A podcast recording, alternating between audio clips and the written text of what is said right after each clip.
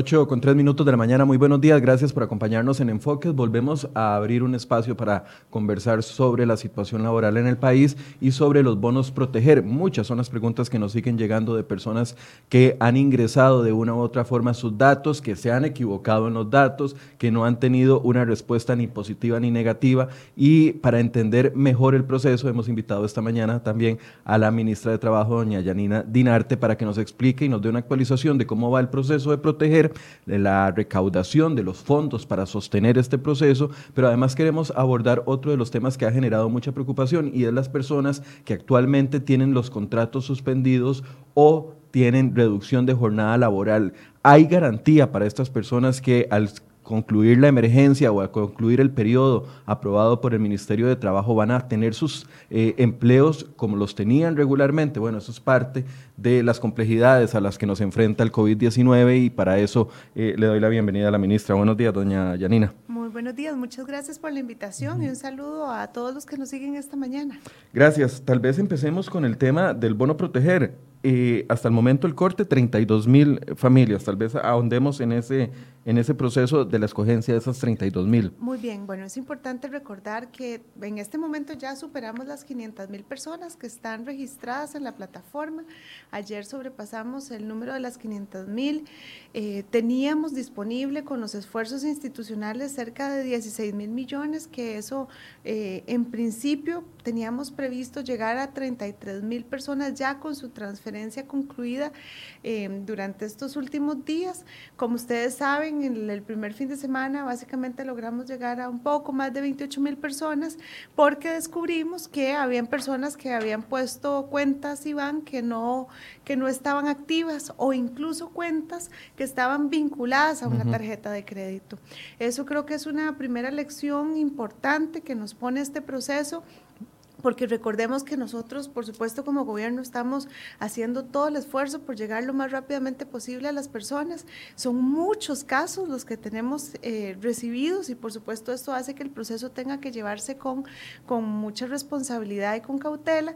No obstante, hemos sido bastante expeditos en este procesamiento de los primeros datos. Hicimos la planilla, como recordarán, el proceso era registro, validación, verificación, armaje de la planilla y y pago, ¿verdad? Que además la ruta de pago implica no solo la planilla que hacemos nosotros, sino pasa, eh, implica pasarla a la entidad pagadora y la entidad pagadora a los bancos, ¿verdad? Entonces, en esa ruta em, terminamos descubriendo que algunos pagos se nos devolvieron. Entonces, de hecho, fue un momento eh, muy, muy sorprendente que no, que no podíamos haber tomado la previsión porque de aquí pasamos la responsabilidad de las personas.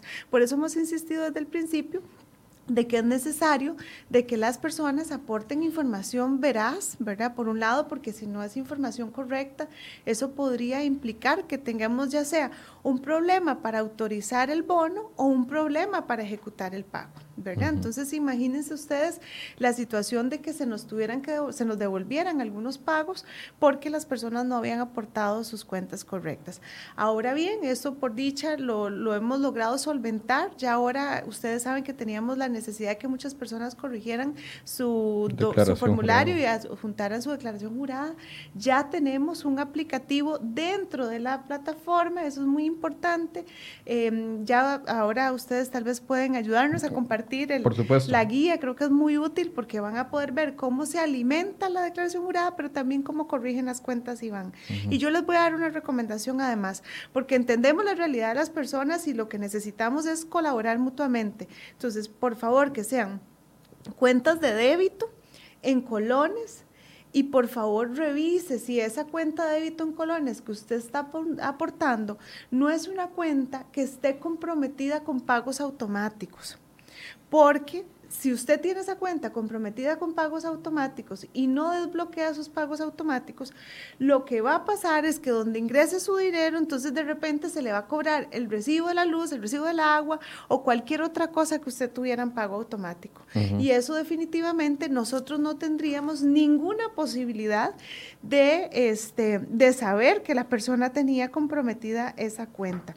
Quisiera ponerles muy rápidamente algunos datos para que ustedes se hagan una idea este, de, de, a dónde estamos llegando con la colocación, es importante decirles que, por ejemplo, de las solicitudes que se han aprobado, hay una gran proporción, de hecho la mayoría de los recursos se concentran entre las personas que eh, no tienen mm, su formación incompleta, ¿verdad? Personas con primaria incompleta o con primaria completa. Entonces también hemos hecho una priorización, como ustedes saben, en este primer tracto de pagos para poder llegar a personas que tienen una serie de factores que agravan su vulnerabilidad, como por ejemplo el hecho de que no tengan ingresos del todo y que además tengan otro tipo de dificultades que por supuesto les generan una, una situación mucho más me, difícil. Me parece muy interesante eso que apunta. Entonces, los primeros, eh, los, la primera segregación se concentró primero en esos dos puntos, los que tienen cero ingresos en este momento y secundaria y, y primaria incompleta.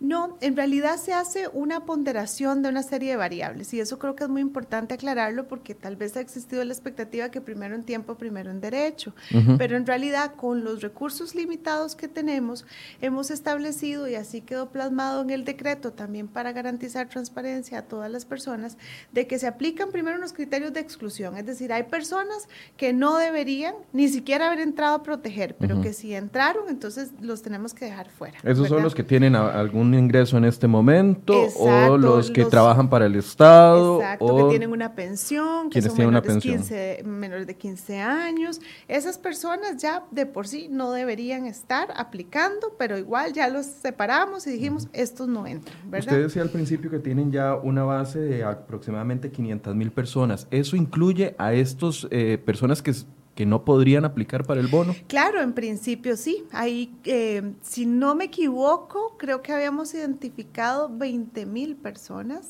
que tenían los criterios de exclusión. Okay. Entonces, pero ese dato lo puedo revisar porque apenas ayer estábamos uh -huh. haciendo ese corte, pero creo que eran casi 20 mil personas que van, que quedan fuera porque no cumplen del todo con estos criterios de exclusión. Yo, yo sé que ya hemos hablado en, en, múltiples ocasiones, pero me parece que es importante estar eh, repitiendo algunos de los, de los criterios, porque puede haber personas que todavía no la han escuchado en algún momento y tienen la esperanza de recibir uh -huh. el bono en estos días. Entonces, toda aquella persona que tenga un trabajo estable, que trabaje para el Estado, que tenga una pensión o que eh, sea menor de 15 años. Y hay otro criterio y que, que, se me está tenga olvidando. una transferencia del Estado. O que tenga una transferencia del Estado mayor a 50 mil colones, esas personas ni siquiera deberían tener en este momento esperanza de recibir este, esta ayuda. Efectivamente, efectivamente, porque esos son los que nosotros llamamos criterios de exclusión, ¿verdad? Okay. Es decir, no deberían ni siquiera haber aplicado. Una vez que pasamos, que hacemos ese filtro, la limpieza del criterio de exclusión, entonces siguen, digamos, los criterios, los requisitos o lo, la determinación de quiénes son los beneficiarios. Eso, digamos, es un poco más sencillo porque estamos hablando de las personas que ya hemos dicho, las personas despedidas, con suspensión, con reducción, los trabajadores independientes, las personas en condición de informalidad y los que tienen un trabajo temporal afectados por el COVID. Entonces, ya pasamos a esa etapa donde estamos hablando de la validación, ¿verdad? De que esa persona efectivamente nos aportó la información y que se encuentra en esas, en esas categorías. Ahí es donde entra el cruce de la revisión de la información de la persona, ¿verdad? Entonces, eh, se cruzan los datos de esa persona con otras bases de datos y eso nos da certeza de que la persona es quien dice que es y nos dice además efectivamente algunos otros aspectos importantes de esta persona que nos ayuda a aplicar como el tercer nivel que podríamos decir que son los criterios de priorización. ¿Por qué criterios de priorización? Bueno, porque hay que hacer esos pagos paulatinamente, entendiendo el tema de la disponibilidad de recursos. Entonces, ahora sí, ¿cuáles son las variables que pesan en este factor? El ingreso de la persona en este momento. Eh, ustedes recordarán que el presidente lo anunció en la, en la, conferencia de prensa que tuvimos el viernes antes de iniciar los pagos. Teníamos 250 mil personas con cero ingresos.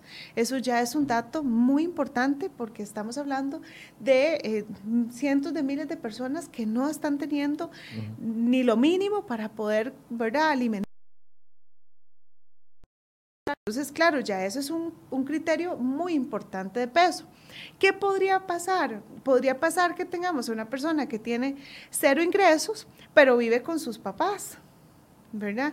No quiere decir que la persona no vaya a tener derecho, pero probablemente si en su núcleo familiar todavía hay otros ingresos, entonces esta persona no es que no le vamos a llegar, sino que... Va a tener que esperar un poco más. Espera un poquito más, exactamente. Entonces, pero si tenemos una persona que tiene cero ingresos, que le aplicaron una suspensión de contrato, que es jefe de familia, que tiene un grupo, digamos, una cantidad de personas dependientes a las que tiene que alimentar, y además de, pongámosle que es una persona eh, con alguna discapacidad o un adulto mayor. Entonces se va agravando su situación de vulnerabilidad. Entonces nosotros generamos una metodología donde se establece como unos puntajes, ¿verdad? Esas variables, que son cinco, si mal no recuerdo, se cruzan genera a través de un algoritmo y entonces eso nos da puntajes para identificar quienes tienen mayores niveles de vulnerabilidad. Cuando tengamos mayor disposición de recursos, pues por supuesto eso igual va a ser importante porque vamos a ir haciendo pagos que, esperamos que sean más expeditos, pero igual por supuesto hay que tratar de llegarle a quienes más dificultades tienen. Entonces, ¿qué es lo, qué es lo interesante de este resultado?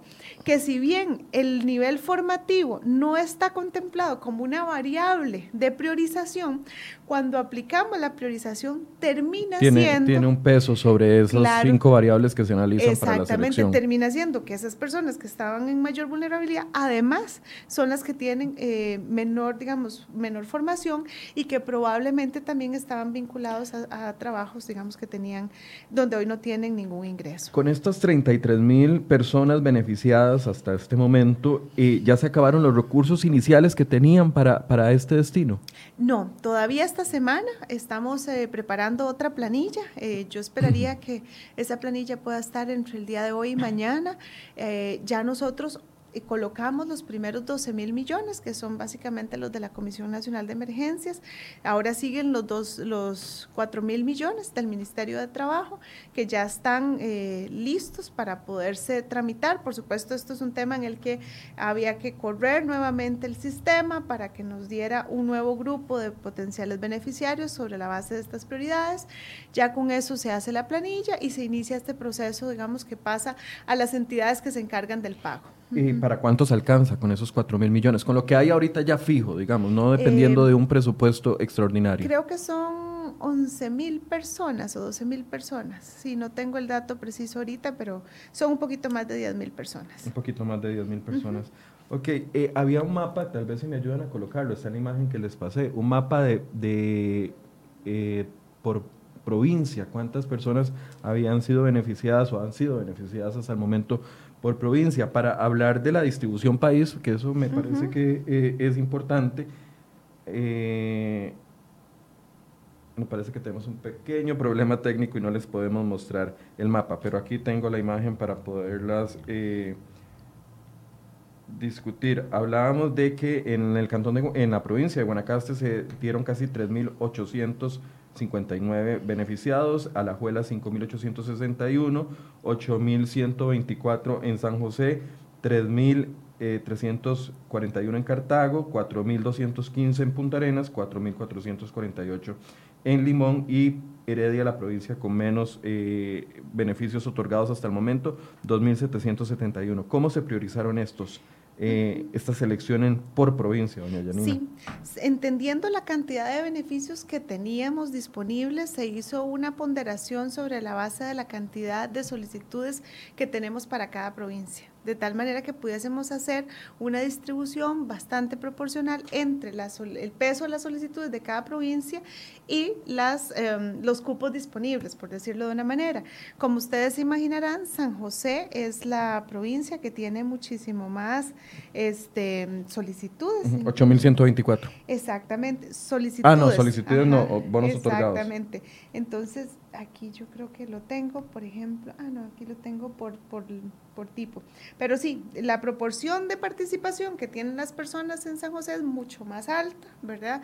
Eh, las provincias, cuando, cuando observamos el detalle, por supuesto que la participación va en, el segundo en participación es Alajuela, y después de ahí creo que sigue Guanacaste. Entonces se procuró hacer esa, esa relación que nos permitiera llegarle a todas las provincias de tal manera que no se diera una acumulación en una sola provincia y por supuesto esto conforme vayan llegando más recursos, entonces vamos a poder ir haciendo una distribución este, que nos permita ir cubriendo eh, con, mucho, con mucho mayor intensidad a las provincias y por supuesto a las personas en todo el país. Ya tenemos una planilla aplicada, viene la segunda para esta semana, ¿cuándo sería la tercera? ¿Cuál es la expectativa? ¿Depende de qué? Bueno, como ustedes saben, y yo quiero aprovechar para agradecerle a la Asamblea Legislativa, ayer se aprobó el proyecto en segundo debate, el de combustibles. Eh, todavía estoy revisando los datos de cuánto es lo que finalmente esto nos habilita. Eh, un poco porque hubo algunos cambios en el camino sobre, la, sobre el texto y sobre las proyecciones estimadas. Entonces, se sacó el diésel. Se sacó el diésel, efectivamente. Entonces ahora yo todavía estoy pidiendo que me hagan los últimos números para ver eso cuánto nos permite y también algunos temas sobre el transitorio, bueno, sobre la apuesta, la, la a partir de cuándo entra en vigencia y quiénes se pueden beneficiar con, con, esta ley aprobada. Pero también tenemos la expectativa, como ustedes saben, que mañana se apruebe en segundo debate el presupuesto extraordinario. Esos 150 mil millones nos permitirían llegar a 400 mil personas. Entonces ya realmente... Esto se podría poner al, día la lista, entonces, prácticamente. Bueno.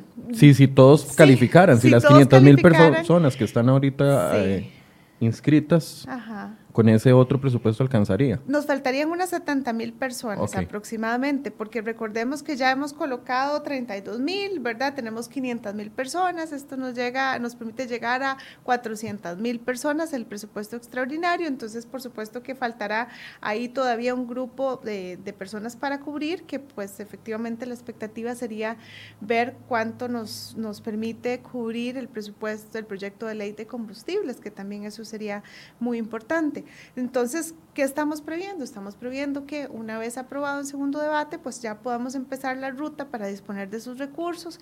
Eso, por supuesto, tendrá que pasar por eh, el trámite que Hacienda nos pueda asignar al Ministerio de Trabajo los recursos, porque a su vez nosotros distribuimos esos recursos, son cerca de 132 eh, mil millones que le corresponden al Ministerio de Trabajo y 17 mil millones que se trasladarían a Limas, y con eso empezaríamos ya ahora sí la colocación de este nuevo grupo de recursos que son tan importantes. Ah, ahí tengo dos preguntas. Los recursos que vengan del impuesto a los combustibles, ¿hay que esperar a que se vendan esos, esos combustibles para poder recuperar el, dinero.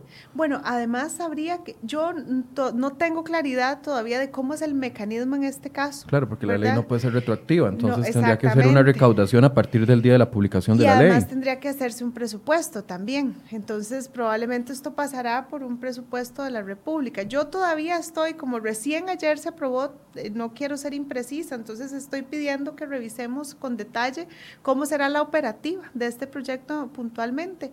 Eh, yo incluso tengo, estoy, por eso insisto en que estoy revisando eh, cómo quedó la puesta, la implementación de la ley, porque eh, tengo algunas, todavía algunos temas que esclarecer sobre cómo quedó en términos de a partir de la, de la vigencia quiénes se pueden beneficiar. Pero son temas que son parte del proceso normal de cuando se emite una ley y, hay que traducirla en la implementación y procuraremos hacerlo más rápido. Lo, que quiero entender es lo inmediato que están los fondos. De los 150 mil millones que en segundo debate, esos sí estarían disponibles de inmediato. Y lo que venga de combustibles habría que esperar eventualmente. Eso estimo yo, efectivamente. Pero por supuesto, por precisión y por rigurosidad, estoy haciendo las consultas de cómo sería la aplicación puntual en este caso. Ok, ya usted lo tocó, pero muchas de las preguntas van enfocadas en esas. Eh, el tema de la aplicación o la forma de corregir los datos si se ingresaron mal. Entonces ya hay una aplicación que puede, un, un proceso que pueden, eh, lo podemos colocar en los comentarios, ya que el programa está, eh, nos está fallando el programa, podemos poner eh, el paso a paso de los en los comentarios para que la gente vea cuál es ese proceso que nos va a explicar doña Yanina, que ya lo tocó un poquito, pero por favor, ahonde en eso. Sí, es muy importante. Lo que hemos es habilitado un espacio dentro del formulario, cuando usted llega a la plataforma, que le va a permitir generar, primero que todo, una, una clave de acceso. ¿verdad? Entonces, otra vez entramos en el proceso de autogestión donde usted ingresa este, y va, eso, este, el mecanismo previsto le va a mandar ya sea por correo electrónico o por SMS, según usted lo decida, un mensajito, ¿verdad? Que le genera la, que le valida la clave que usted estaría eh, desarrollando y con eso entonces ya puede ingresar a esta versión, a este aplicativo que le permite corregir su cuenta IBAN pero aquí es muy importante que si va a corregir su cuenta Iván, tenga certeza número uno de que es una cuenta activa, de que es una cuenta de débito, que es una cuenta en colones, que ojalá no la tenga, como diríamos, casada, ¿verdad? Que no la tenga em, controlada por pagos automáticos que le vayan a quitar los recursos. Y cuando ya usted tiene certeza de todas esas condiciones, además de que es el número correcto, pues entonces usted actualiza su cuenta Iván. ¿Qué es otro aspecto importante? Bueno, van, todas las personas van a subir su este, declaración jurada, que sabemos que había un grupo importante de personas que no lo había podido hacer. Y es importante decirles, todavía no habíamos ni lanzado el aplicativo cuando ya teníamos mil personas que habían logrado hacer su, eh, actualización, actualización de, datos. Quiero adelantarles un aspecto que es muy importante y que vamos a estar em, también habilitando en los próximos días. Nos hemos encontrado muchos casos de personas que no están poniendo bien su referencia de ingresos. Y eso es un aspecto muy importante para el proceso. Entonces, yo quiero reiterar. ¿A qué se refiere? ¿Ponen menos que lo que ingresan? Por ejemplo, porque cuando se cruza la información con la caja se puede saber cuántos claro, ingresan. Claro, hay una parte que podemos verificarlas, pero voy a ponerles un ejemplo que tal vez es el que mejor describe lo que nos podemos encontrar en algunos casos. Personas que ponen ingresos anteriores 90. ¿Qué quiere decir 90? Ajá. 90 mil, 90 colones. 90 mil colones, eh, 900 mil colones, 9 millones. ¿Qué quiere decir 90? ¿Verdad? Entonces, eso me parece que es muy importante porque vuelvo al punto de la responsabilidad de las personas. Nosotros estamos en la mayor disposición de, garantizar eh, el esfuerzo de la institución y de los colaboradores que tenemos en esto para salir eh, lo más prontamente posible y, en eso también insisto mi agradecimiento a la Asamblea Legislativa que también ha, ha sido muy célere en generar estos, estos recursos, pero definitivamente necesitamos que las personas también se comprometan comprometan con su propio proceso, ¿verdad? Y aporten información que pueda ser verificable, información que sea correcta. Eh, porque de lo contrario, pues esto sí nos Se están excluyendo automáticamente. Claro, nosotros esperaríamos no tener que excluir a la persona y, y, tener ese margen de que se pueda corregir, pero imagínense ustedes cuántas... Eh, ¿Cuántas consideraciones habría que hacer si las personas no se responsabilizan de su propio proceso? Y esto es algo realmente básico, el poder poner sus ingresos anteriores y, posteriores al COVID es realmente determinante incluso para la decisión de si una persona es beneficiaria. Entonces, em, hacer ese recordatorio incluso para las personas que no lo han hecho, recuerden que son los ingresos mensuales brutos, lo que usted tiene que poner ahí, en ese espacio de cuál era su ingreso antes del COVID. Doña Janina, ¿ya se logró o, se está buscando la solución para confirmarle a la gente si son o no beneficiarios? Porque hay muchas personas que aquí están poniendo, por ejemplo, eh, Michi Pérez dice, necesito ayuda, no tengo comida, no tengo ni para pagar el alquiler, eh, fui de los primeros que me inscribí y no sé si tengo o no aprobado el bono. Y así hay una lista de, comentarios en ese mismo sentido. Sí, sí, es importante aquí decirles, mm, sabemos la necesidad, por eso no les puedo pedir ni siquiera que tengan calma, porque entendemos la realidad humana que se está eh, experimentando. Sin embargo, el mensaje que les daría es, si usted no ha recibido una notificación de que esté aprobado, todavía eso no quiere decir que esté excluido. Eso es muy importante porque de repente la gente dice, hay gente a la que ya le avisaron, a mí no me han avisado, me quedé A los 33 mil ya les avisaron. A los 33 mil ya se les avisó, ¿verdad? Primero se les avisó y después se les depositó. Sí, por, precisamente por el problema que tuvimos de las cuentas. Vean qué importante, porque imagínense que le notifiquemos a una persona, ya está en su cuenta, y la persona llega a la cuenta y no se encuentra nada, entonces ya nos dimos cuenta, ya, ya identificamos ahí un aspecto importante. Entonces, ¿qué es lo que estamos haciendo? Se hace la colocación de los recursos, se le notifica a las personas.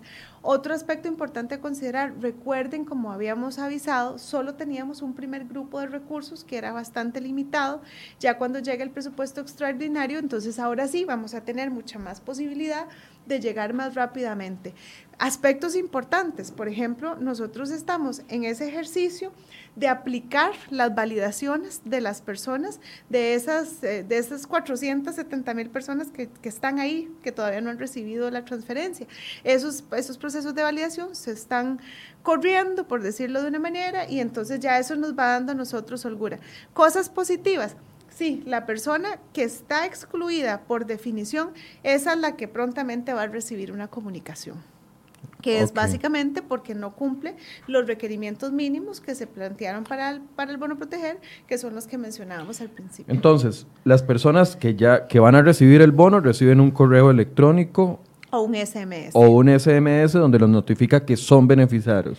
los que están excluidos por un tema de que no cumplen con los requisitos también van a ser notificados. Así es. ¿Y qué pasa con los demás? Porque todos, todos los demás aquí están preguntando, no sé si estoy en análisis o no. Claro, todos los que recibieron un mensaje de análisis es porque están en el proceso. Eh, recordemos que... ¿Un mensaje de qué, perdón? Recibieron un mensaje, una notificación donde se les dijo, ya está en proceso de análisis su caso. Entonces, todas las personas que estaban en el, que ingresaron al sistema recibieron esa notificación. Ahí sí logramos el 100% de las notificaciones de todos los casos están en estudio. Ahora lo que sigue es la etapa de avisarles si efectivamente ya están para pago, ¿verdad? Entonces, ¿de qué está en función eso ahorita? De tener los recursos.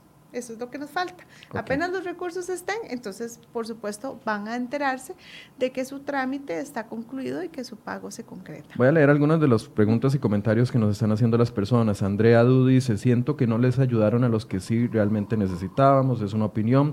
Ingrid Guzmán, yo modifiqué la declaración jurada y ahora cuánto, cuánto más debo esperar a ver si se me aprueba. Si usted quiere comentar alguno, claro, lo no, absolutamente. Sí, yo les, yo perfectamente puedo entender por eso les decía, si tenemos 250 mil personas que no tienen ingresos del todo, claro que entiendo perfectamente la, la, preocupación que tenemos cuando solo teníamos dinero para llegar a los primeros 32 mil de ese universo de 500 mil y donde 250 mil ya no tenían nada. ¿Verdad? Eso, eso realmente lo entendemos y por eso nuestra, nuestra solicitud había sido de forma reiterada a la colaboración que los diputados y las diputadas nos pudiesen dar para sacar el presupuesto extraordinario, porque esto se vuelve esencial para poder llegarle al resto de las personas afectadas. Entonces, eh, sí, muy prontamente, si usted tiene necesidades y cumplió con todo lo que, lo que implica los requisitos del bono proteger y además aportó su información de forma correcta,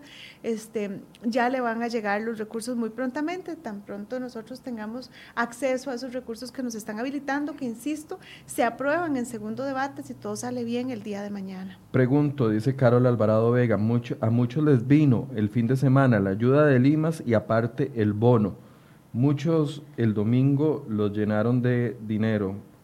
Eso, eso pudo haber sucedido. No tenemos y yo agradecería si la persona, exacto, si la persona tiene alguna denuncia puntual que generarnos, yo lo agradecería porque nosotros tenemos sistemas que se cruzan y entonces ya lo hemos dicho, una persona que tiene eh, más de 50 mil colones en transferencia no debería poder acceder a proteger. Recordemos que los recursos que colocó el Limas eran a la población que ya ellos tenían identificados, que podríamos decir casi que su lista de espera es una transferencia por un mes que tendrán estas personas, pero ya por tener acceso a esta transferencia no podrían entonces acceder al bono proteger. Recordemos que tanto el, apoyo que está dando Limas como proteger son por 125 mil colones. Entonces, en principio no debería haber una duplicidad porque los sistemas sí permiten, ¿verdad?, conectarse. Y sí se hizo una validación de que eso no se repitiera.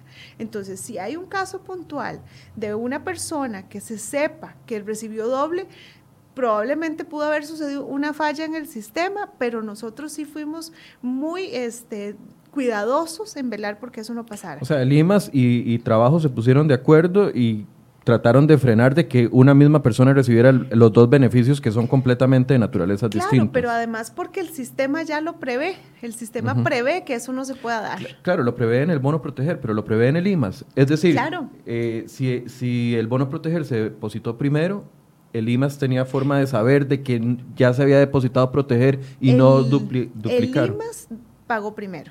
Entonces el IMAS pagó primero y ya se había hecho la revisión para evitar que esto pasara. Sí quiero aprovechar, Michael, porque me parece muy importante decirlo. Hemos recibido, por ejemplo, advertencias por Facebook de personas que nos dicen, vea la barbaridad, esta persona dice que recibió la ayuda del IMAS y, recibió el bono proteger y recibió un millón de colones. Bueno, no hay forma posible de que haya recibido un millón de colones. Segundo, así con una verificación sencilla, nos han mandado la fotografía de la persona que dice recibí bono doble, ingresamos así como lo puede hacer cualquier persona al registro del Tribunal Supremo de Elecciones y la persona que dice que recibió doble no existe. Okay. ¿verdad? Entonces yo sí quiero ponerlo sobre la mesa porque me parece muy preocupante que existan personas que alevosamente estén tratando de generar un sentido de que estamos haciendo cosas que, que no estamos haciendo. Por supuesto que yo no puedo decir que no podamos cometer errores, podría ser que, que en algún momento encontremos errores, eh, pero como Pero en principio no se tenía que dar una duplicación. Exactamente, porque el sistema y por supuesto nosotros además hicimos ahí ese ese cruce de información para no tener eh, riesgos de que eso pasara. Cuando los recursos son tan escasos, pues hay que activar los mecanismos ¿verdad? de verificación para que esas cosas no sucedan. Pero con más razón, por eso les digo, si tienen una denuncia puntual, pues con mucho gusto la, la, la canalizamos porque sí es cierto que entonces ahí deberíamos, por ejemplo, hacer una gestión de devolución de esos recursos. Si eso pasó así, no quiere decir que la persona tenga derecho a dejarse los recursos duplicados. Tendríamos que hacer una devolución, eh, más bien una gestión de cobro para recuperar esas sumas giradas de más, porque efectivamente no deberían ser. Aquí nadie debería tener dobles beneficios. Hay dos preguntas muy similares. Ari Cruz Córdoba dice, ¿qué pasa si al momento de aplicar se llenó el formulario y se juntó la carta de reducción de jornada, pero a los días el estatus laboral cambió y se suspendió en un 100% el contrato. ¿En qué momento se va a poder actualizar dicho dato? Sí, es parte de las mejoras que este aplicativo también va a tener. Como les decía, viene la mejora de corregir el salario. Hasta el momento se puede corregir la, eh, la cuenta IBAN, la declaración el salario. Por el momento solo los dos solo primeros. Esos dos. Ajá, y cuenta Iván y declaración jurada. Sigue la, la, habilitación para corregir lo del salario y también para corregir, para cambiar la condición laboral. ¿Por qué? Porque sí, también ya estamos empezando a ver varias, varios casos de personas que les han cambiado su situación, eh, un poco incluso la línea de un tema que planteabas al principio. Sabemos que hay personas que empezaron con suspensión o reducción de jornadas y ahora pues lamentablemente han pasado al espacio de que se les ha despedido. Entonces, todo eso es importante. Un aspecto relevante decirlo, ya cuando tenga la oportunidad podrá corregir. Sin embargo, por ejemplo, si esta persona ya tenía una reducción eh, mayor al 50%, ya sabemos que el, que el, monto es el mismo, ¿verdad? O sea, si estás despedida o si, o si está suspendida y tenía una, o tenía una reducción de mayor al 50%, el monto es el mismo.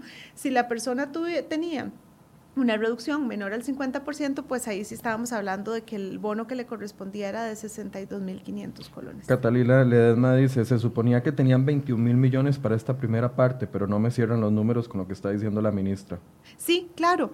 ¿Por qué hicimos una diferenciación? Lo que hicimos fue, y esto de, se desprende incluso de un diálogo que tuvimos con los diputados y las diputadas, eh, nosotros habíamos planteado 21 mil millones de arranque, de los cuales 5 mil millones los aportaba el IMAS de 4 mil millones los aportaba el Ministerio de Trabajo y 12 mil millones la Comisión Nacional de Emergencias. Entre los recursos de la Comisión Nacional de Emergencias y los del Ministerio de Trabajo sumamos los 16 mil millones.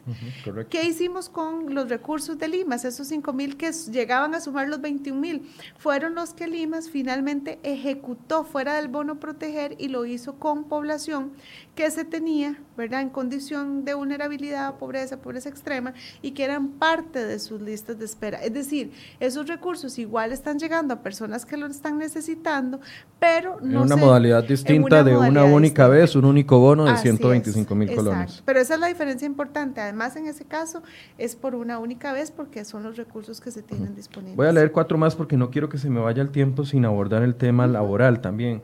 Dice Manuel Molina, yo soy soltero y mi trabajo es mi único sustento, no tengo hijos. Me quedé sin trabajo al iniciar la cuarentena, pero, no tener, pero el no tener hijos me hace no elegible.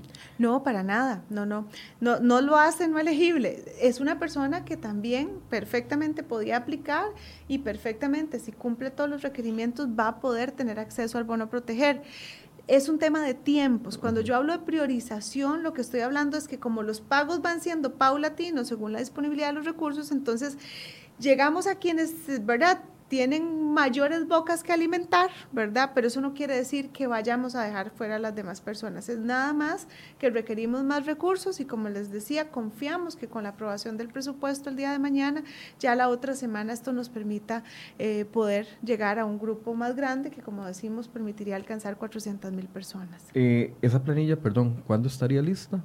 ¿Tomaría que una semana, semana y media, dos semanas? ¿Con el presupuesto extraordinario? No, yo esperaría que antes, yo esperaría que antes, porque de hecho nosotros ya estamos armando, digamos, ya estamos trabajando en tener bastante adelantada la planilla, sí.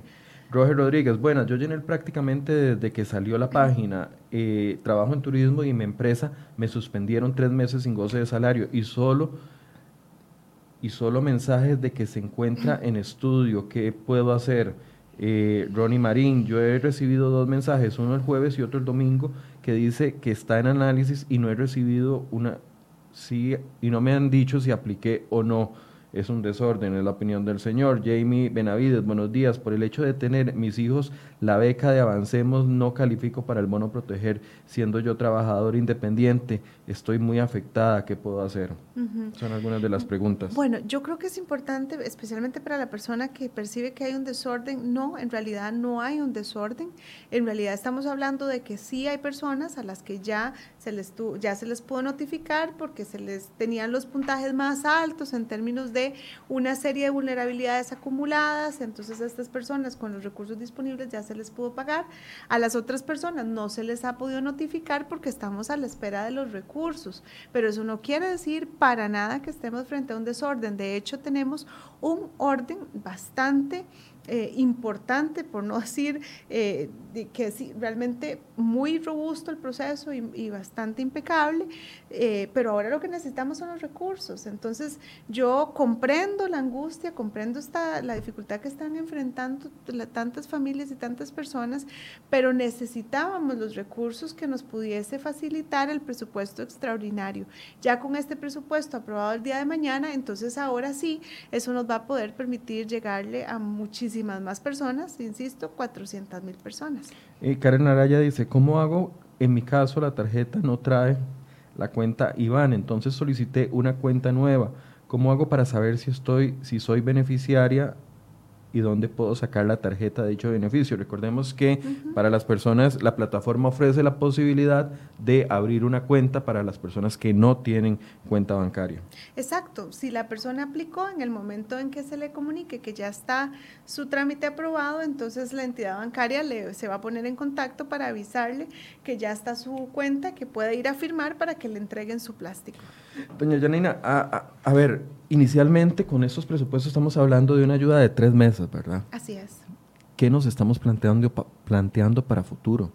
Porque sabemos de que la crisis no se va a acabar en tres meses, que muchas de estas más de 500 mil personas o los 250 mil que no tienen ingresos de cero, eh, que tienen ingresos cero, no van a conseguir trabajo o, un tipo de ingreso en tres meses. Ya se está trabajando en, en una segunda etapa. Esa es la primera pregunta. Y la segunda es, ¿van a unificar los eh, pagos a una sola a una sola fecha para que a todo el mundo le llegue igual o van a seguir yendo dándose los pagos para el segundo y tercer mes conforme recibieron el primero por la fecha, no sé, 20 de abril, 20 de mayo, los segundos 30 de abril, 30 de mayo o van a unificarlo para que todo se haga igual. Definitivamente sería mes a mes, ¿verdad? La planilla se estructurara, por ejemplo, eh, a este momento ya yo he generado eh, digamos, para estos pagos que se han concretado, dos planillas. Entonces, el próximo mes, en la, en la misma fecha, entonces se hará el, el pago de esa planilla. Esto básicamente por temas de orden y por los controles financieros que tiene que haber en esto, entonces, y además porque por supuesto estamos hablando de planillas mensuales, entonces, integrarlas todas para la misma fecha realmente nos generaría, eso sí nos generaría un desorden y, y podríamos perder el control, entonces no, se hará mes a mes, entonces efectivamente. De acuerdo a la fecha de la planilla que se generó. Efectivamente Efectivamente, entonces si, si, la planilla se generó el 20, entonces efectivamente el, el 20 del próximo mes vendrá la próxima planilla. Eh, y bueno, con respecto hacia adelante, yo creo que es muy importante porque esto, por supuesto, nosotros seguimos explorando, tenemos conversaciones con distintos entes también.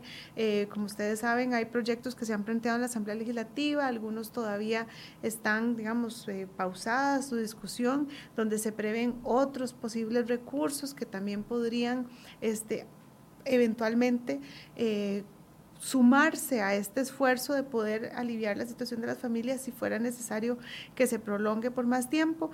Pero bueno, es parte todavía de lo que tiene que irse construyendo. Yo creo que tal vez en el plazo de un mes vamos a tener mucha más certeza de cuál va a ser la necesidad en el tiempo y también vamos a tener más claridad, por ejemplo, de cuántas son las personas que lo van a requerir, ¿verdad? Porque ustedes vieron, hace unas, hace, no sé, cinco días hablábamos todavía de, de 380 mil personas y bueno, ya estamos en las 500 mil personas. Esta semana con el... Pero han previsto que pueden ser 700. Claro, nosotros habíamos hecho estimaciones de hasta 790 mil personas, que como les había comentado, es básicamente un escenario intermedio, ¿verdad? De proyección de de, afectación. Esto significa que, por supuesto, nosotros, eh, al tener siempre la plataforma abierta, pues seguiremos eh, percibiendo la incorporación de personas. Ustedes lo han visto estos días, pues hay empresas que han tomado la decisión de tener que despedir y entonces, claro, esto se suma. por eso se los decía desde el principio, aquí no podíamos prever que todo el mundo llegara al mismo tiempo. En realidad esto va a ir, digamos, moviéndose eh, según se vayan afectando las cadenas de valor, pero pero también es cierto que ya hay que ir pensando no solo en qué pasa si no se recuperan todas las actividades productivas, sino también en cómo vamos recuperando, eh, en, digamos, hacia adelante la, eh, a las empresas y sus actividades económicas. ¿Por qué? Porque no todas se van a recuperar al mismo tiempo. Correcto. Entonces eso nos permitirá ir recuperando puestos de trabajo con el tiempo, ya estamos trabajando incluso en instrumentos tripartitos, ¿verdad? Con el sector privado, con el sector eh, laboral, para ir diseñando mecanismos que también nos permitan ir recuperando, digamos, a la, volviendo al trabajo, por decirlo de una manera, y que eso también nos permita recuperar puestos. Claro, porque sabemos que además eh, estos, eh, vamos a ver, todos estamos de acuerdo que hay que ayudar a las personas que lo están necesitando en este momento, pero esos recursos son finitos. esos recursos no se pueden sostener en el tiempo o la visión es convertir al, al, Ministerio de Trabajo en otro IMAS que subsidie a, a un sector de la población para esta emergencia específica hasta que se acabe. Yo creo que hay que poner en perspectiva la realidad fiscal en la que estamos, ¿verdad? Eso es lo primero, porque eh, se hacen muchos esfuerzos. Número uno, las instituciones siguen haciendo recortes, han hecho, hemos hecho recortes. De hecho, este presupuesto extraordinario tiene un componente de recortes que hemos hecho las instituciones. Pero recordemos también que las mismas instituciones van a enfrentar eh, reducciones de sus ingresos y la misma Hacienda va a experimentar reducciones de sus ingresos por toda la afectación que estamos experimentando. Entonces, por supuesto que hay que tomar esa consideración para poder determinar si es posible digamos, eh, mantener mecanismos por periodos más largos porque podemos decir, vamos a buscar los recursos, pero los recursos no solo pasan por el presupuesto, pasa por la liquidez que se requiere para poder atender esas eventuales obligaciones. Entonces son muchas discusiones y muchos procesos que se tienen abiertos al mismo tiempo, pero donde claramente entendemos que en esta primera etapa se vuelve vital poder ayudar a las familias, tenemos que ir sensibilizando hacia adelante qué es lo que puede ir pasando, pero también tenemos que ir pensando en esa recuperación de la actividad productiva. Pero por eso, esta labor del Ministerio de Trabajo se va a sostener solo durante la emergencia o eventualmente, no sé, piensan, de todos los 500 mil o 700 mil que reciban la ayuda por tres meses, ok, pasémosle esto a Limas y que Limas se encargue. Bueno, ¿O cuál es la visión de ustedes? no necesariamente. No, claro, claro. La idea no sería duplicar labores, ¿verdad? Ya sabemos cuál es la misión del Ministerio de Trabajo y la misión de Limas. Aquí estamos hablando de una un aporte que se hace desde el Estado con la colaboración de todos los actores para poder generar un subsidio a las personas, entendiendo que se responden a una afectación laboral ¿verdad? Y que por eso es que el Ministerio de Trabajo está asumiendo y asume esta responsabilidad, porque estamos hablando del, impacto en el mercado de trabajo y un impacto en las relaciones laborales. Pero esto no quiere decir que el Ministerio de Trabajo pueda dedicarse a generar subsidios de por vida. No, no, no, porque, además lo desconcentra de su trabajo principal. y debo decirlo, nosotros tenemos, una, un, tenemos un componente que nos permite hacer subsidios, ¿verdad?, para el empleo, pero son básicamente programas por un lado, a través de PRONAE, donde podemos hacer obra comunal, por ejemplo. Entonces, personas que tienen transferencias y hacen eh, trabajos en la comunidad. O tenemos, por ejemplo, con Empleate, programas que también implican una transferencia que permite que las personas puedan estudiar y cerrar sus brechas. Pero ahí estamos hablando de mecanismos diferentes, ¿verdad? Donde las personas generan trabajo, ¿verdad? O donde las personas están estudiando para cerrar sus brechas. Eso sí es parte, digamos, del día a día de la institución, pero no es la misma modalidad que tiene el IMAS, digamos, en su operativa ordinaria.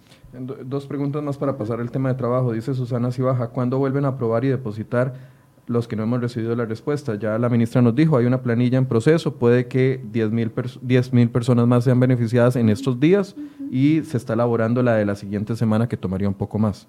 Exacto, que estaríamos en función de que pueda llegar ya concretamente todos los recursos del presupuesto y que nos permitan entonces empezar a dirigir más recursos a todas las personas que están en espera y que efectivamente aplicaron y cuentan con, con los requisitos. Y Helen Medina Sandoval dice, ¿Qué es lo que significa estar en análisis? O sea, cuando a uno le mandan un mensaje de que está en análisis, ¿qué significa? ¿Voy a tenerlo en algún momento? ¿No lo voy a tener? ¿Puede que me lo rechacen?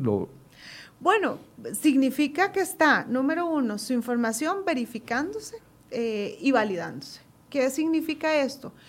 Que eh, estamos corroborando a través del sistema que se aportó toda la información que el sistema pedía que la información que se aportó es información que se logra corroborar a través del cruce de datos.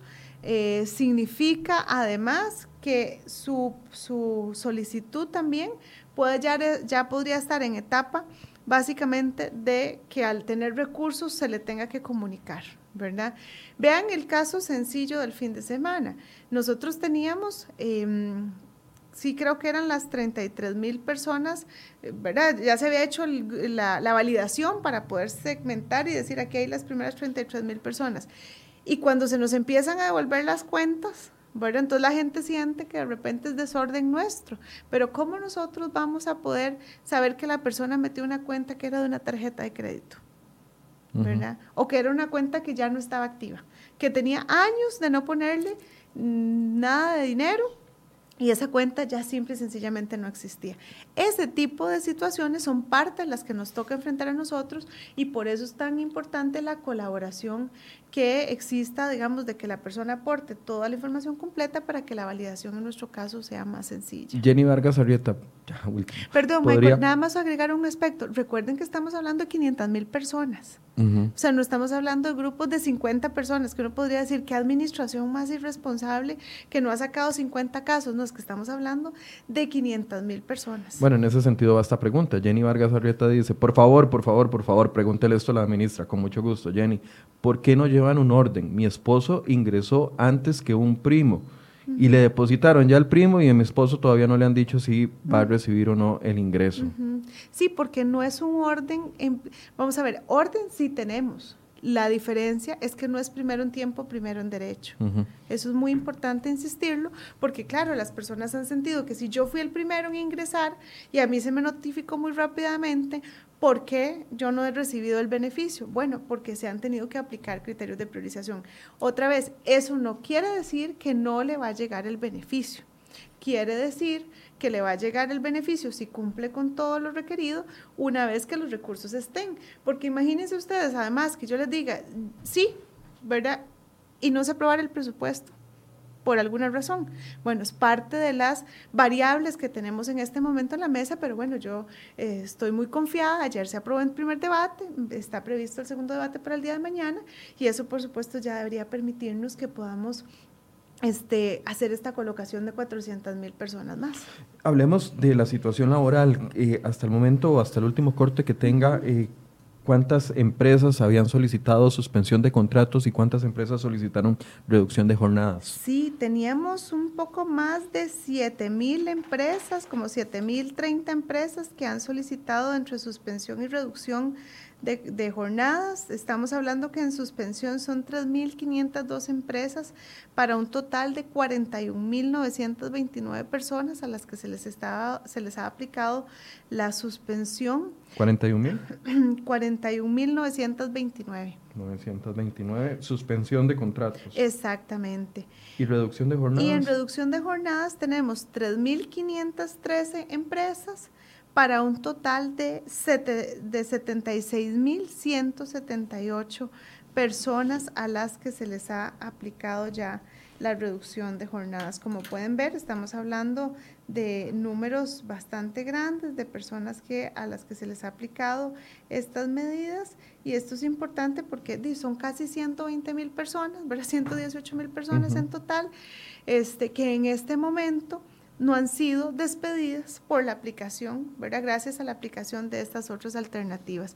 Sabemos que hay una gran interrogante en las personas en el sentido de decir, bueno, si a mí me habían aplicado la suspensión, por ejemplo, la reducción de jornadas, y ahora me van a despedir porque la empresa no lo logró, no logró levantar.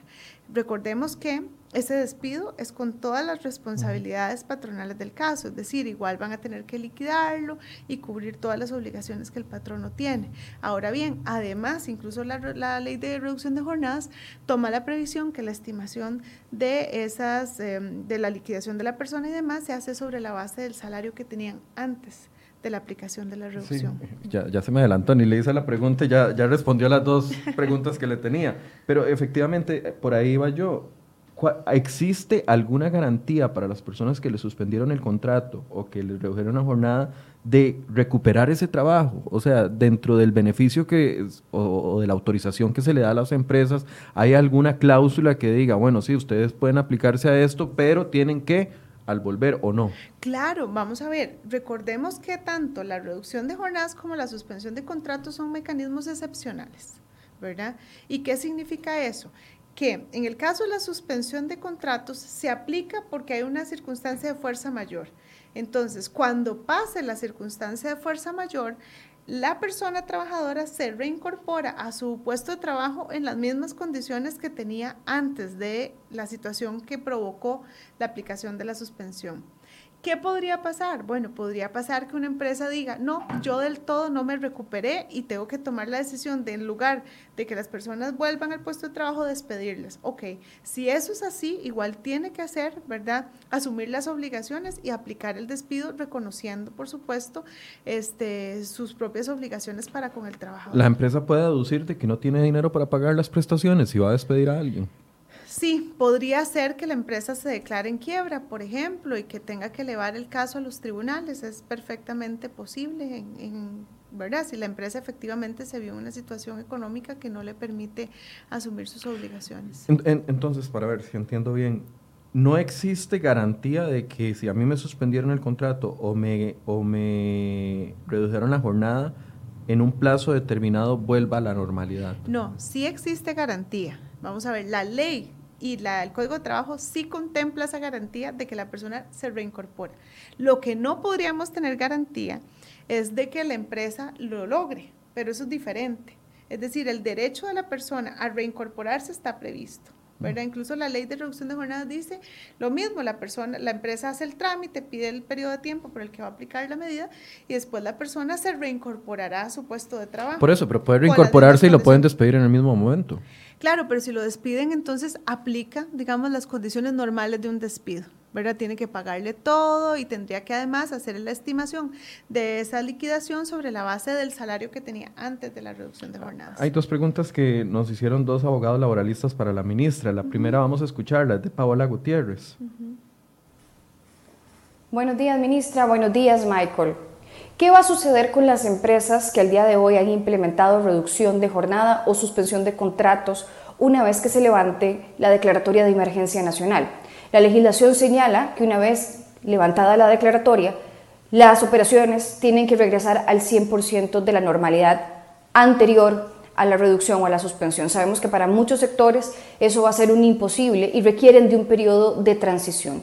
De no hacerse, Todas estas medidas para conservar el empleo podrían terminar en despidos. ¿Qué consideraciones está tomando el Ministerio de Trabajo ahora que el gobierno se encuentra desarrollando la estrategia post-emergencia COVID-19?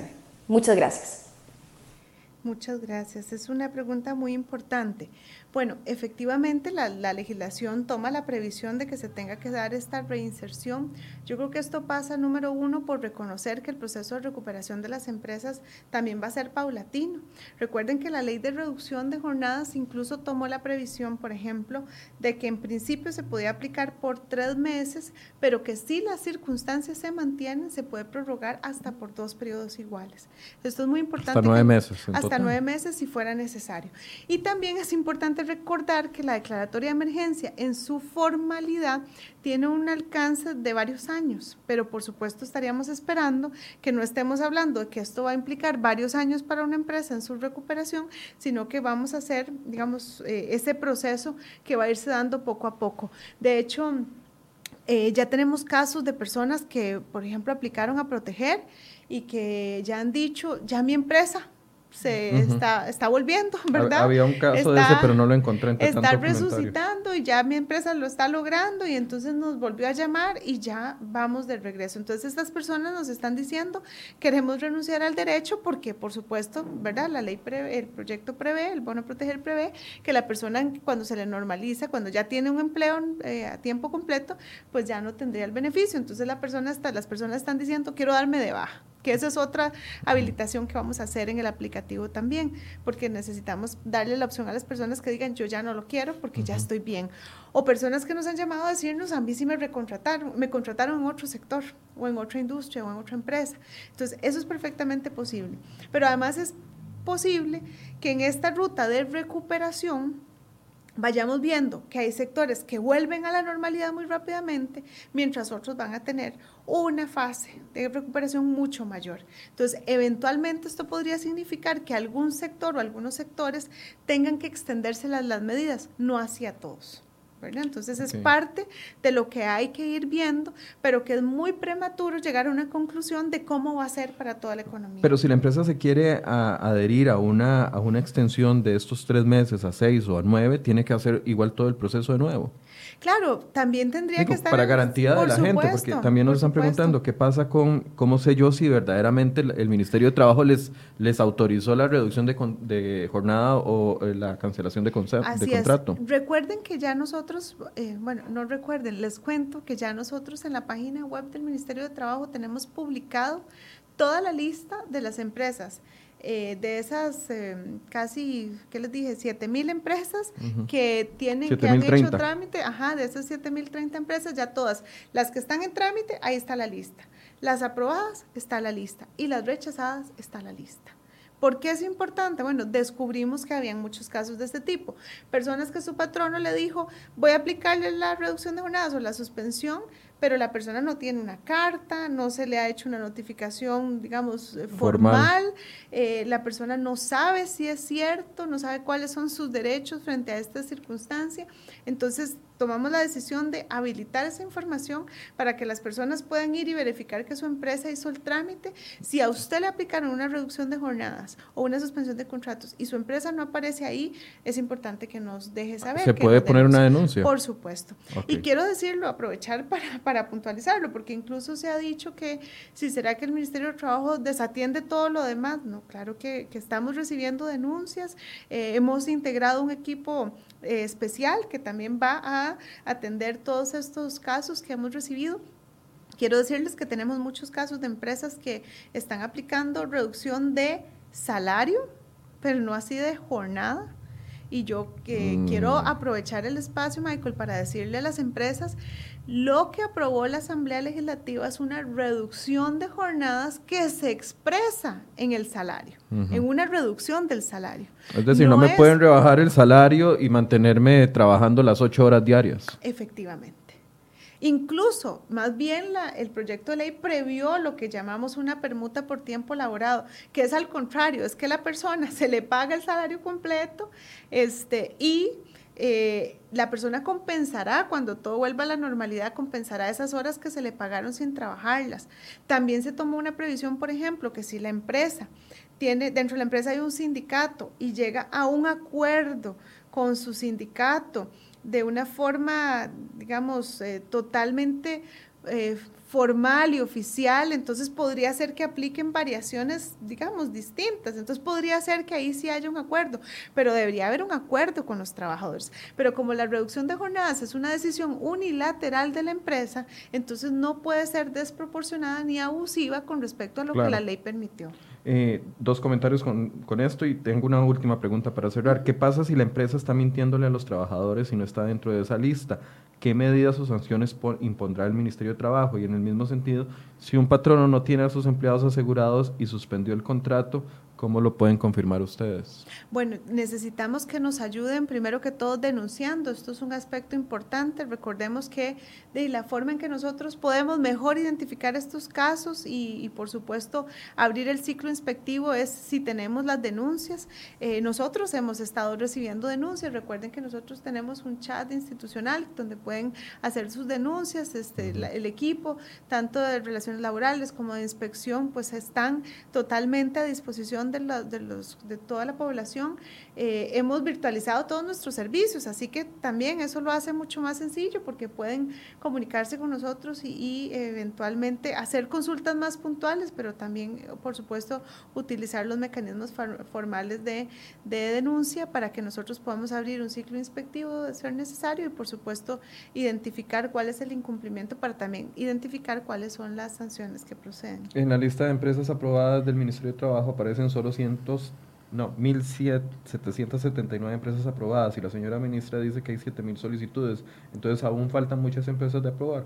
Sí, por supuesto, faltan muchas empresas de aprobar. Recordemos que esto significa que todos los días siguen entrando empresas. También quiero decirles, por ejemplo, se ve como un poco, como muy poco el resultado, pero en realidad Quiere decir que hay unas que ya están aprobadas, aprobadas, pero hay otras que están, por ejemplo, en lo que nosotros llamamos de previo, es decir, que se les ha hecho alguna notificación a la empresa.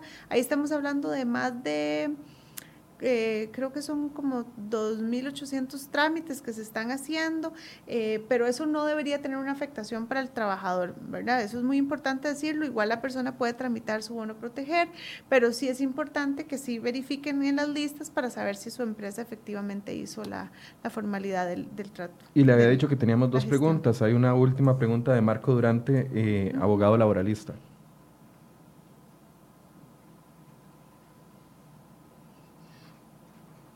Buenos días, señora ministra.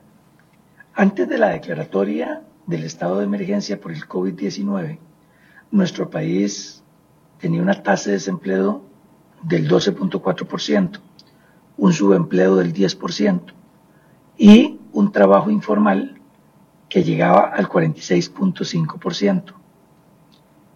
Una vez que se declara la emergencia y vivimos la situación de pandemia, los números por desempleo han crecido. Incluso ayer el presidente de Limas, don Juan Luis Bermúdez, habla de una posibilidad de desempleo que llegue al 25%. Con estos números ha planteado el gobierno formalmente alguna ruta para reactivar la producción en el país, para darle oportunidades al sector privado, que es el que le da el trabajo al 87% de la población nacional, de forma que se pueda incentivar la recontratación y el empleo formal de las personas. Muchas gracias.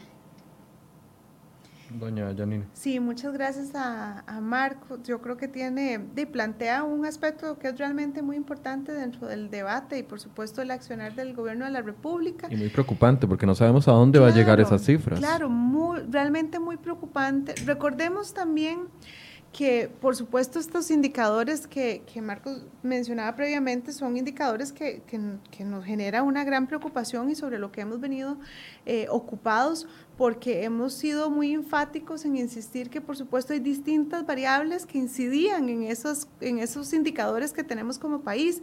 Por un lado estaba eh, la actividad económica, la desaceleración de algunos sectores, sectores que eran antes intensivos en fuerza de trabajo y que ahora no, no estaban logrando emplear en las dimensiones que lo hacían históricamente. Y cuando nos íbamos a ver desde la, desde la realidad de las personas, nos encontrábamos que la experiencia de las personas era precisamente un grupo importante en esos sectores que estaban con mayor problema de, de crecimiento y que además habían brechas formativas importantes. Este periodo por supuesto, acrecienta la problemática, lo acrecentará en términos del desempleo, pero también en términos de la pobreza. Eh, esto tiene que preocuparnos y ocuparnos como sociedad porque definitivamente no, el día después del COVID no puede tomarnos sin haber tomado, ¿verdad? No puede encontrarnos sin haber tomado decisiones.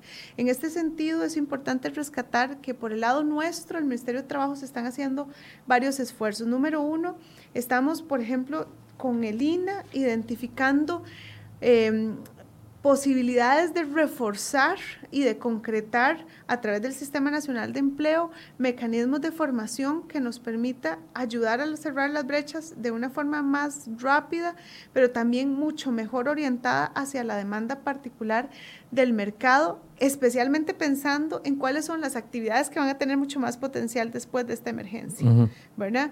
Porque claramente, si la expectativa sigue siendo el comercio, este, bueno, ya sabemos que todavía tendremos algunas dificultades que afrontar, ¿verdad? Y algunas limitaciones para que pueda reactivarse tan rápidamente como quisiéramos. O el turismo, porque no depende de nosotros, o sea, la gente no le va a perder el miedo a volar Así inmediatamente es, efectivamente. en mayo, en junio, o en julio. Pero sí es cierto que hay digamos, que no vamos a desatender esos sectores para que tengan el talento que necesitan, pero sí también tenemos que fijar la mirada en sectores en los que sabemos que muy rápido van a poder generar puestos de trabajo y crecer. Pero esa hoja de ruta depende de quién, del Ministerio de Planificación y Hacienda. En realidad son muchos actores, ¿verdad? El presidente ha eh, conformado un equipo de trabajo donde las instituciones del sector productivo tienen un rol muy significativo. A eso iba que es la segunda parte, porque cuando hablamos puntualmente del Ministerio de Trabajo, nosotros tenemos una serie de competencias y nada más termino con una competencia, entre muchas otras, una que es muy puntual, que, que también nos corresponde a nosotros, y es toda la preparación desde la perspectiva de la salud ocupacional, por ejemplo, para la vuelta al trabajo porque esto lo, comentaba muy al principio, esto será determinante en que podamos recuperar puestos de trabajo y que podamos abrir otros puestos de trabajo.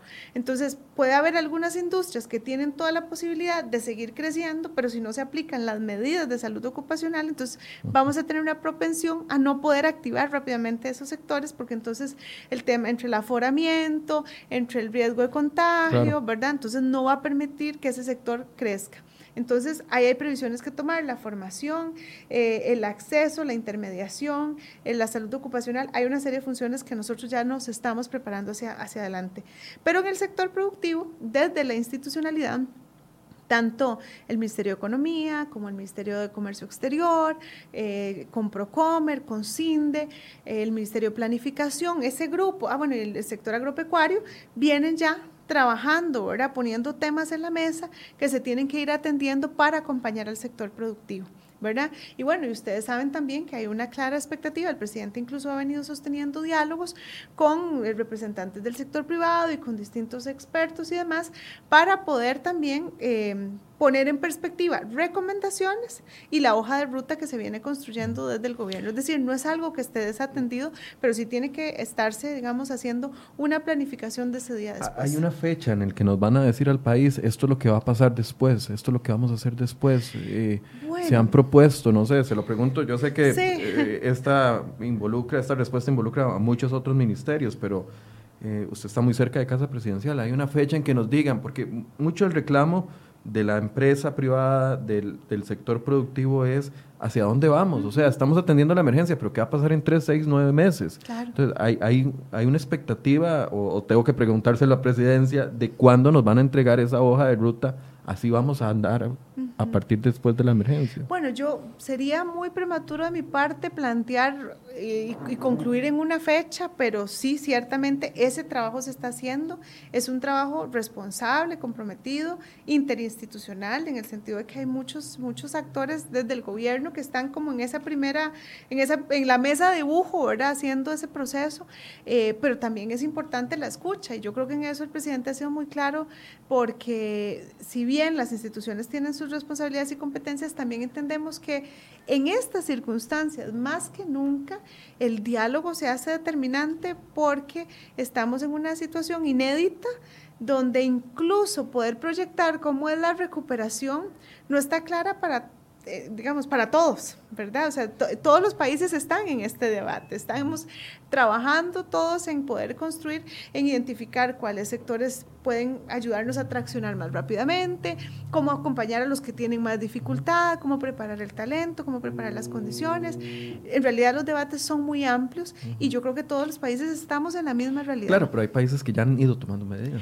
Claro, pero son países que empezaron, ¿verdad? Que empezaron a tener los efectos de la pandemia antes también y eso ya les va permitiendo pasar al segundo plano y yo creo que eso es importante porque también depende del tipo de economía que tengamos. Nosotros tenemos una economía muy vinculada a los mercados internacionales y eso también es un, juega un peso muy relevante en esta situación.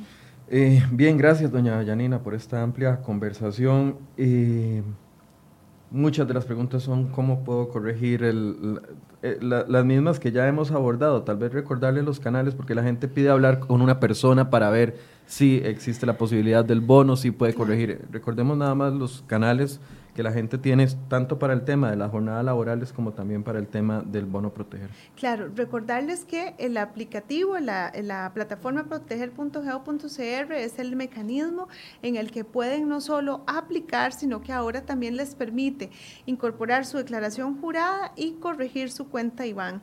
En los próximos días estaríamos habilitando otras opciones que tienen que ver, por ejemplo, con corregir su salario si lo incorporó mal y corregir también o eh, cambiar, por ejemplo, su situación laboral si pasó de una reducción a una suspensión o a un despido.